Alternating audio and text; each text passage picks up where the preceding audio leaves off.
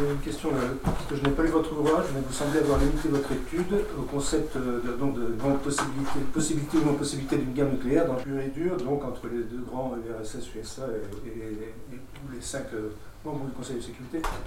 Est-ce que vous avez envisagé d'étendre l'étude à l'emploi des armes tactiques? Oui, mais bien évidemment. là, le, conflit nucléaire limité est envisagé dans ce cas-là. Oui, oui, mais, mais, bien évidemment. Et je, ma conclusion est que c'est une lubie. C'est une lubie. On ne peut pas éviter l'escalade. Oui, c'est le chapitre 3 de. Mhm. Enfin, la partie 3 de mon, livre. Et alors, c'est d'autant plus d'actualité, mais ça ne pouvait pas être dans mon livre puisque ça vient de se produire. Enfin, non. Mais j'étais pas au courant. Euh, que euh, les, la Russie a Kaliningrad. C'est pas rien Kaliningrad pour un philosophe. Hein. C'est l'ancienne Königsberg, la ville de Kant. Bon. Euh, coincée entre l'enclave russe, coincée entre la Lituanie et la, et la Pologne. Euh, l'ancienne Königsberg. Oui, c'est une enclave russe. Bon, c'est là que c'est là que la Russie fabrique des armes tactiques à courte portée, c'est-à-dire une portée inférieure à 500 km. Hein. Mais alors, les, alors la Russie n'a jamais cessé de fabriquer, de concevoir et de fabriquer de telles armes les États-Unis, au moment du fondement de l'Union soviétique, ont cessé d'en fabriquer. Mais ils reviennent, ils en refabriquent. Ils en refabriquent. Euh, et il y a, c'est quoi, il y a dix jours, Poutine a, fait connaître, hein, vous allez me contredire ou euh, préciser, euh, que si jamais les États-Unis mettaient des armes à moyenne ou courte portée en Europe, alors ils visaient cinq cibles aux États-Unis. Mm-hmm. Alors, il y a la Maison Blanche. Oh, non, non, non, il y a le Pentagone, pardon. Enfin, bon, ça reste Washington, hein, si vous. bon, euh, là, on ne vise pas entre la Maison Blanche et le Pentagone, il n'y a pas une distance si grande. Euh, donc, Camp, David, Camp David, incroyable. Alors, la troisième cible euh, me touche, nous touche plus particulièrement, et personne ne comprend pourquoi. Elle est à 30 km de Stanford. Oui. Et puis on a deux autres après qui, sont. Je ne sais plus les deux autres. Non, mais celle qui est près de Stanford, ça paraît dingue. Il n'y a rien. Il n'y a pas de raison de taper. Il n'y a pas de raison de taper, sinon s'ils veulent. Euh, s'ils veulent euh, voilà, bon. Donc oui, oui, bien sûr. Mais cette idée qu'on peut limiter une guerre nucléaire, bon, je sais qu'elle a joué un rôle dans l'histoire de la, des doctrines, mais euh, elle ne tient pas la route. Est-ce que, est-ce que cependant, justement, avant l'arme nucléaire, ça n'a pas été l'effort constant de toutes les conventions de la haie, le droit de la guerre, de limiter la guerre, de limiter, d'essayer d'éviter que ça monte aux extrêmes. Et puis ça a explosé avec la Deuxième Guerre mondiale, bien sûr. Mhm. Absolument. C'est frappé parce que c'est un mouvement très fort de, limitation de la guerre sans la supprimer, mais de la limiter. C'est tout le 19e mais, siècle. Mais, mais, ça, alors c'est ça qu'il faut bien comprendre dans et bien voir surtout. Bon, euh, chez Clausewitz, il y a cette idée de fog of war. Enfin, il parlait allemand, il parlait pas anglais, mais enfin, le brouillard de la guerre, etc. Mm. C'est que le concept de tout conflit humain, comme disait Concept, c'est d'aller aux extrêmes, mm. annihilation mutuelle. Ce qui empêche que ça se passe systématiquement, sinon on ne serait pas là. Euh, c'est le brouillard de la guerre. C'est-à-dire le fait que, par exemple, pour qu'une armée se déplace, ben, elle doit, il y a non seulement du brouillard, mais il y a des tranchées à traverser, il y a du, etc. Bon. Donc ça met du temps. Dans le cas de l'arme nucléaire, tous ces obstacles, non seulement ne limitent pas, mais au contraire, accroissent la montée vers l'extrême, c'est-à-dire mutuelle. Bon, pour des raisons que, j'essaie d'analyser, mais qui. Euh, hein. donc là, il y a un renversement complet. Et tout ceci, ce n'est pas l'atome, c'est le fait que c'est la puissance extraordinaire de l'arme nucléaire. Puisque disons que tout obstacle peut être interprété par l'autre, puisque tout est basé sur les interprétations et croyances mutuelles, comme le signe d'une attaque ou d'une. C'est, euh, hein, tous ces accidents qui empêchent la montée aux extrêmes dans le cas de, des armes conventionnelles sont au contraire des facteurs de montée encore plus rapide aux extrêmes. Euh, excusez-moi, je vais essayer de poser la question très rapidement. Du coup. Euh, c'était par rapport au fait que dans le temps non déterminé, euh, enfin non, euh, non nécessaire, en fait, quelle est la solution? Parce que si on essaie d'arrêter l'arme, enfin d'interdire les armes, de désarmer, il y aura toujours une possibilité aussi qu'il se réarme. Et donc, Exactement. il y a une sorte de mal originel qui fait que dès qu'il a été inventé, Exactement. on ne peut plus en sortir. Exactement. Alors, puisqu'il y a effectivement un concept qui a été développé par Jonathan. Jonathan oui, oui, euh, Shell. Schelling, euh, Shell. Jonathan Shell. hein. Jonathan Shell, qui est mort euh, il n'y a pas longtemps, mais malheureusement, c'est et puis euh, reprise euh, par d'autres, c'est le concept de dissuasion sans armes. Mhm. Hein, Ben voilà, c'est ce que vous dites exactement. Mm. Alors j'ai analysé ça aussi dans l'annexe parce que l'annexe c'est ce que la ce qu'on peut faire de la théorie des jeux dans, un, dans une conception du temps où l'avenir est nécessaire. hein, parce que la- la- quand on voit un arbre de jeu, un jeu, au, au centre de game theory, de théorie des jeux, hein, c'est un arbre, donc c'est un temps qui a l'air de, de couler comme ça, bon, avec des bifurcations et tout. Alors, qu'est-ce que, alors toute la difficulté, c'est donc d'utiliser ces instruments dans le cadre d'un temps que appelé le temps du projet où l'avenir est nécessaire. Bon. Euh, que. oui, pardon. Euh, Allez, allez. non, non, mais. euh, Non, non, c'est justement, j'ai tiqué sur l'idée d'avenir nécessaire. Qu'est-ce que vous voulez dire? C'est pas l'avenir qui est nécessaire. C'est Dans le temps du projet, l'avenir est nécessaire mais incertain. Oui, oui, mais c'est pas l'avenir qui est. Je, je l'ai dit, je le mets en automatage, je l'ai dit tout à l'heure, mais j'ai été tellement vite. Avenir nécessaire, ça veut dire que tous les événements qui se produisent dans l'avenir se produisent nécessairement. Ah, Alors, ben, je, je, pour ne pas, pour ne pas avoir à chaque fois utilisé nécessairement 12 un mots. mais c'est pas l'avenir qui est nécessaire. Tous les événements qui se produisent dans l'avenir se produisent né- nécessairement, c'est-à-dire qu'ils ne, peut- ne pouvaient pas ne pas Ne se pas se produire. Ils ne pouvaient pas ne pas se produire, c'est très précis. Mais pour ne pas avoir répété cette, euh, 10 mots à chaque fois, bon, Juste, juste pour le clin d'œil, parce que vous Oui. avez la note de bas de page qui Oui. y explique toutes les façons dont on a mal compris le Ah catastrophisme ah ben, éclairé. oui. Et à mon avis, c'est ça, Oui. le lieu de la Ah mauvaise ben oui, compréhension. c'est- oui, exactement ça. C'est l'échange que vous venez d'avoir. oui, oui. Le- je- Mais je, pardon, juste sur, je, je veux juste sauter sur, le, sur. Jonathan Shell. Et après, je laisse la parole à monsieur. Et, et ça, ça- ça sera pour ouvrir une conversation d'après. Depuis, bah, c'est- il y a surtout deux papiers, mais depuis 1995, il y a Donald Mackenzie de l'Université d'Édimbourg et quelques autres, euh, notamment euh, Mike Bourne, qui disent mais il y a la notion de, la connaissance tacite, de, tacit knowledge, c'est-à-dire que l'idée que à partir du moment où on a, on a appris à inventer l'atome, ben, ça ne veut pas dire que cette connaissance est inoubliable. Et en fait, ils expliquent que comme il y a besoin, comment dire, il y a besoin d'un substrat sociotechnique pour que la connaissance se perpétue, en fait, il n'existe pas de Oui. connaissance inoubliable. Et alors, Oui. c'est un argument, c'est un argument débattu. Je le défends pas nécessairement, mais je me dis, ça, c'est un des points sur lesquels je, je voudrais vous entendre. En fait. Oui, ben, oui, oui, bon, ben alors, peut-être pas maintenant, mais Ah, plus- dans- dans nos... une autre mais alors, juste pour terminer, parce Pardon. qu'effectivement, ce que vous avez dit Allez-y, très monsieur. fort, et ma réponse est oui, effectivement. Euh, Péché originel. Alors, euh, d'ailleurs, il y, a un- il y a un terme de théologie chrétienne qui dit cela, c'est-à-dire euh, une éternité, mais dans un sens simplement. hein. Il y a un commencement, Mad a eu un commencement, et elle n'a, elle n'a plus de, de fin. C'est la, c'est pas l'éternité, c'est la, comment c'est déjà? J'ai péré, Sempiternel. péré.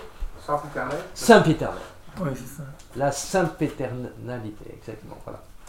Donc oui, oui, on- voilà. D'accord. C'est- monsieur. Oui. La question que je voulais poser, c'est est-ce que le fait que Trump soit fou ou fou Oui. Oui. est un argument qui peut, qui, qui peut être, paraître finalement un argument dissuasif par rapport à une, une- une attaque nucléaire, et donc par là même euh, un argument positif, ou bien au contraire, est-ce que le fait qu'il soit fou, qu'il joue fou, laisse supposer qu'il pourrait effectivement appuyer sur le bouton? Alors, oh là, alors là, ça peut y avoir une demi-heure de discussion. Alors, je, tout en disant que mon livre se veut conceptuel et structuraliste en quelque sorte, hein, et, et je consacre une quinzaine de pages à, à Trump parce que euh, parce qu'il est impossible de ne pas poser la- la question- les questions que vous venez de poser là. hein. Euh, voilà, c'est la seule entorse que je fais euh, à cette règle de rester au niveau conceptuel et, et de n'utiliser les exemples historiques que pour illustrer les concepts. Euh, alors, euh, euh, Trump, il est malade d'une maladie, donc j'ai trouvé la pure définition, non pas chez les psychologues, chez Freud, etc., mais chez Jean-Jacques Rousseau. C'est ce que Jean-Jacques Rousseau appelait l'amour-propre. L'amour-propre, Rousseau définissait la chose ainsi, c'est vous désirez un objet, entre vous, et- ah, ça peut être une femme, ça peut être un, un poste au Collège de France, ça peut être n'importe Et, enfin non, mais je prends cet exemple pur, pur hasard. Bon, vous désirez un objet et il y a un obstacle sur le chemin entre vous et l'objet. Vous perdez de vue, ou plutôt vous perdez l'intérêt que vous avez pour l'objet et vous ne pensez plus qu'à une chose, c'est éliminer l'autre. Or, euh, prendre, le dessus, prendre le dessus sur l'autre. Quitte à détruire l'objet pour cela. Euh, c'est c'est- la distance avec l'amour, la fameuse distance avec Ah. l'amour de soi. Exactement, voilà, c'est ça, amour de soi, amour propre. Bon, voilà. Alors c'est exactement le cas de Trump, hein, c'est exactement le, le mal dont il souffre. Dès lors qu'il a une blessure d'amour propre, il va passer des, des journées à, à- à venger cette blessure. Bon, ça c'est, ça, c'est terrible. Euh, bon, euh, on pourrait citer 30 exemples, hein, là, mais on va, on va pas passer notre temps à ça. Enfin, ils sont plus amusants les uns que les autres, sauf qu'ils sont aussi tragiques. Bon. Mais alors, je compare dans, mon- dans ce livre euh, Trump et, et Nixon. On les a comparés, non pas à cause de la, de la euh, possible impeachment, mais, mais pour euh, la théorie du fou, justement. Bon, la théorie du fou. Bon, Il y a Nixon, oui. il buvait trop, Alors, il buvait trop, et, oui. trop, et alors il y a eu, oh, parce qu'il faut avoir les deux clés. Oui, Alors, Oui. Le, deuxième, qui était la clé du général, il avait l'ordre du général de, avant de, de donner sa clé, de l'appeler. oui, C'est-à-dire, oui, oui. il a Bon. court-circuité. Tu, Bon. tu fais pas ça. Parce que, heureusement, il y, a, il y a plusieurs qui pensent. Parce que sinon, Oui. Mais alors, si vous voulez, c'est- je cite aussi Diderot, le paradoxe sur le comédien. hein. Pour jouer le jeu de la dissuasion, puisque mettre, mettre à exécution sa menace implique d'être complètement fou, puisque vous risquez de, de- de lancer l'escalade qui va non seulement tuer les autres, mais vous tuer vous aussi. Bon. Euh, euh, mais il faut en même temps être hyper rationnel. Est-ce qu'on peut être à la fois? Ben, C'est le paradoxe du comédien tel que Diderot, le paradoxe sur le comédien tel que Diderot le décrit. C'est-à-dire qu'il faut être à la fois soi-même et l'acteur. Et les deux à la fois. Les deux à la fois. Nixon était capable de cela. Tous les témoignages le montrent. Trump colle, précisément à cause de l'amour-propre, colle, colle complètement euh, au personnage qu'il occupe à un moment donné. Il est incapable de prendre la voilà. Et ça, c'est très grave. Ça, c'est très grave parce que, comme vous le disiez, il peut, à n'importe quel moment, effectivement, appuyer sur le bouton. Alors, cela dit, une autre remarque, pour ça, il faudrait avoir beaucoup de temps. hein. Combien pensez-vous pendant la guerre froide, euh, pendant la guerre, euh, excusez-moi, des missiles de- pendant la crise des missiles de Cuba, euh, combien de gens avaient l'autorisation de déclencher une, une, une attaque nucléaire? Mhm. 300, d'après Ellsberg. D'après le- 300, 400, entre 300 et 400. Oui, à cause de quelque chose qui s'appelle la dévolution en français, la délégation, delegation en anglais. 300 personnes seulement aux États-Unis ou dans tout le monde? Non, non, aux Aux États-Unis, chez les Américains. Ouais, ouais. Oui, oui. Jeux soviétiques, c'est plus. Mais, mais, alors par exemple, euh, un exemple étonnant, mais là, Benoît le connaît euh, bien mieux que moi, mais, mais euh, euh, c'était le cas aussi des Soviétiques. hein. Mm. Euh, les Soviétiques, euh, le commandant d'un sous-marin soviétique, euh, avec, euh, à, à condition d'avoir l'accord de son chef politique, hein, parce qu'il y avait toujours un gars du Parti communiste, euh, voilà.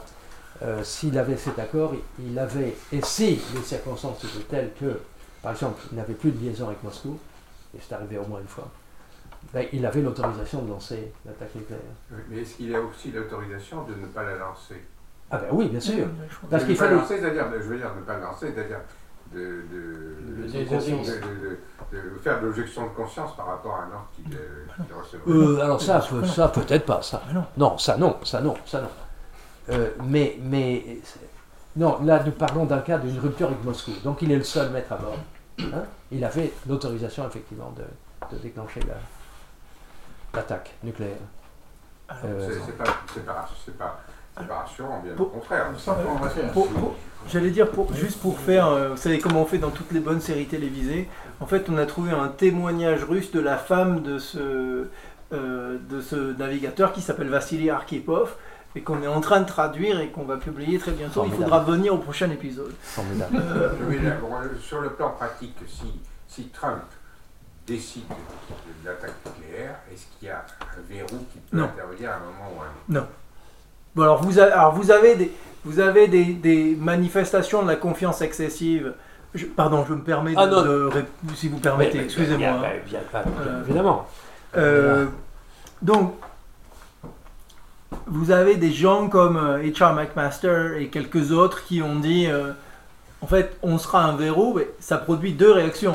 D'abord, quel, quel régime politique vous êtes si le seul moyen d'empêcher la guerre nucléaire, c'est l'insubordination du militaire au politique? C'est-à-dire, qu'est-ce que c'est que cette chose? Ouais. Déjà. Et, et ensuite, ce que le, ce que le responsable du Strategic Command. Bon, alors, je, je me permets de vous répondre aussi parce que le, le commandant en chef du Strategic Command a changé et c'est le général Hayton que j'ai rencontré Je euh, lors de. personnellement, j'étais presque sûr. Bon, je ne sais pas que je le connais personnellement, c'est que j'ai eu une conversation avec lui une- un jour, une fois, mais que je lui ai posé cette question-là. Euh, et, et donc le fait est que lui se cache derrière l'idée que la seule raison qu'il a de ne pas exécuter l'ordre, c'est si l'ordre n'est pas constitutionnel. Mais, oui, mais ça c'est ridicule. C'est-à-dire si jamais l'ordre lui est donné, et- comment il va faire pour faire du contrôle de constitutionnalité? Il n'est pas juriste, c'est qu'il ne peut pas faire ça. Soit il est en train de me dire je vais désobéir au président, sauf que non, parce que en fait c'est- c'est le seul moment où il va être obligé d'obéir.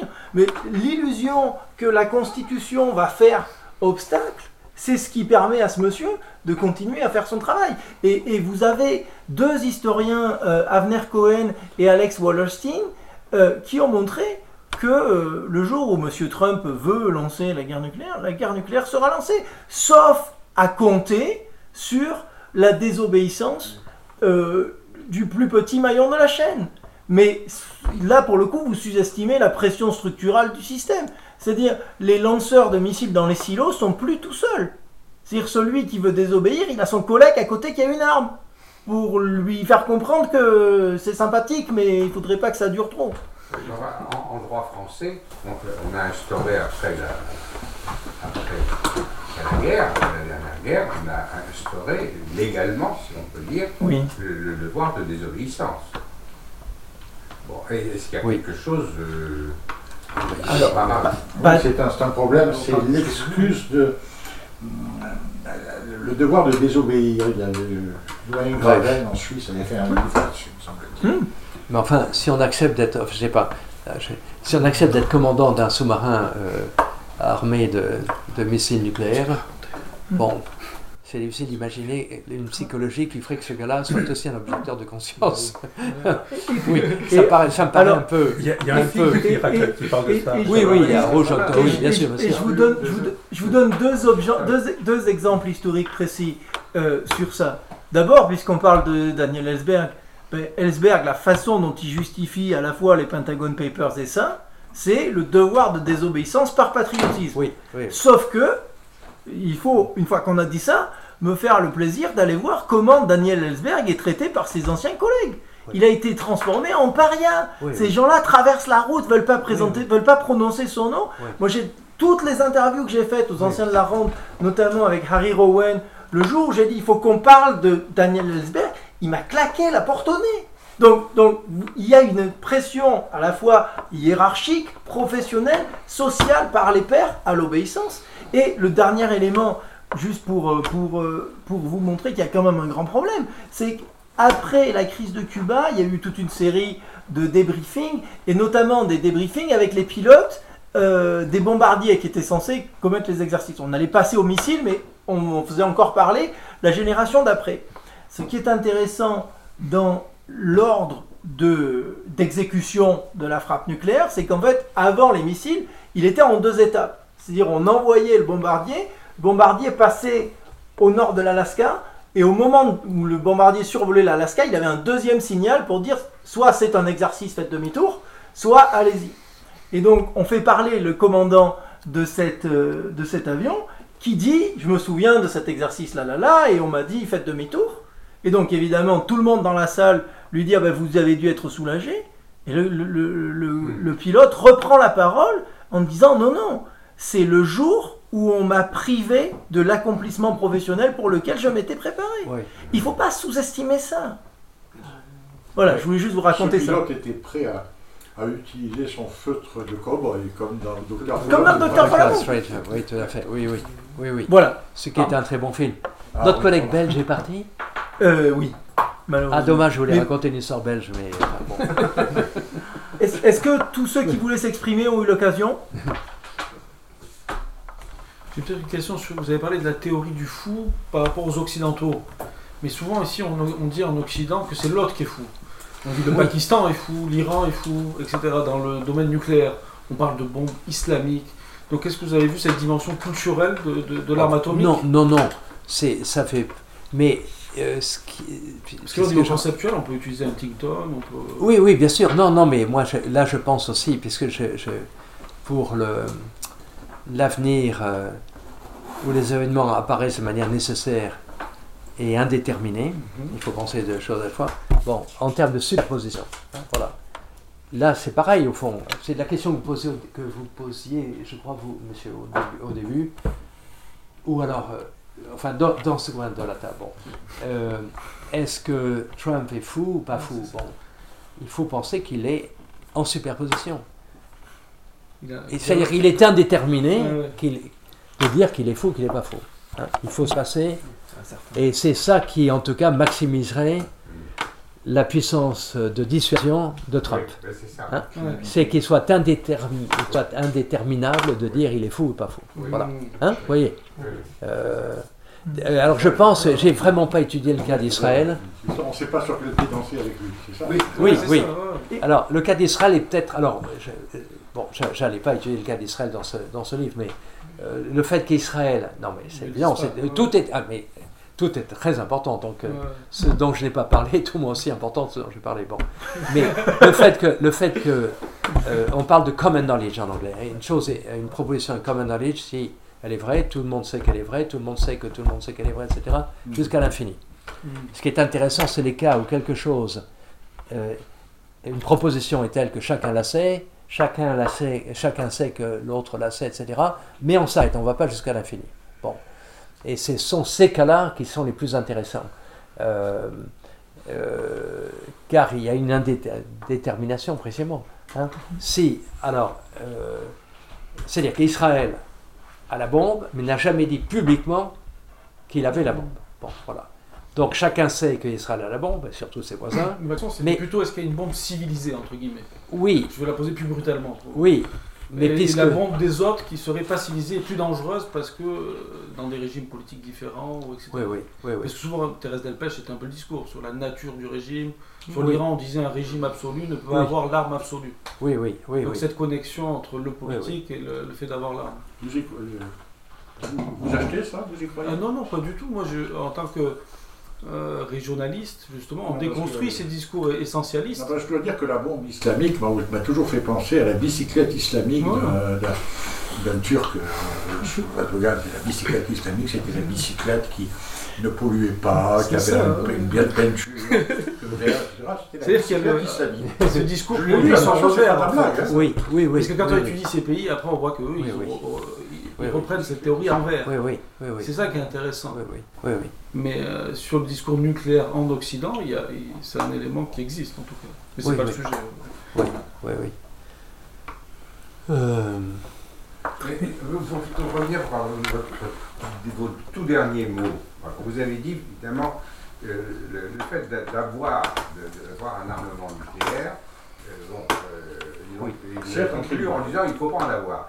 Est-ce que justement le fait d'avoir un armement nucléaire crée Ah. donc cette indétermination dont vous parliez, qui serait le seul mode vraiment de, de dissuasion? Attendez, je n'ai pas dit qu'il ne faut pas en avoir. J'ai dit que c'est un crime contre l'humanité. Mais c'est pas la même chose. Ah oui. Attendez, attendez, c'est pas la même chose. Parce que il- pour faire le lien entre les deux, il faut démontrer que il ne faut pas commettre un crime contre l'humanité. D'accord. Hein et ça, c'est pas, c'est pas si évident que cela. Euh, le monde international est fait de criminels. Non, non, mais hein Le monde international Oui, et le monde de la guerre, ben oui, ben il est fait de criminels. mais bien évidemment. Oui, on est, on est bien d'accord. Et Bon, dont certains contre l'humanité. oui. Vous savez que le crime contre l'humanité, c'est les quatre alliés, dont la France. C'est le 8 août 1945 à Londres. 6 août, Hiroshima. 9 août, Nagasaki. Et entre les deux, Et entre les deux, mais évidemment, c'était en pensant à Nuremberg, au, au procès qui aurait lieu, de- les, les nazis, euh, le, le- oui, qui aurait lieu en novembre de la même année, oui, le tribunal de Nuremberg. Mais quand même, ça donne à penser ça. hein. Que le crime contre la définition du crime contre l'humanité a été posée le 8 août 1945 entre Hiroshima et Nagasaki. Non, ça fait, ça fait penser. Je trouve que c'est- c'est c'est- c'est bien comme mot de conclusion, ça. Merci beaucoup. Merci.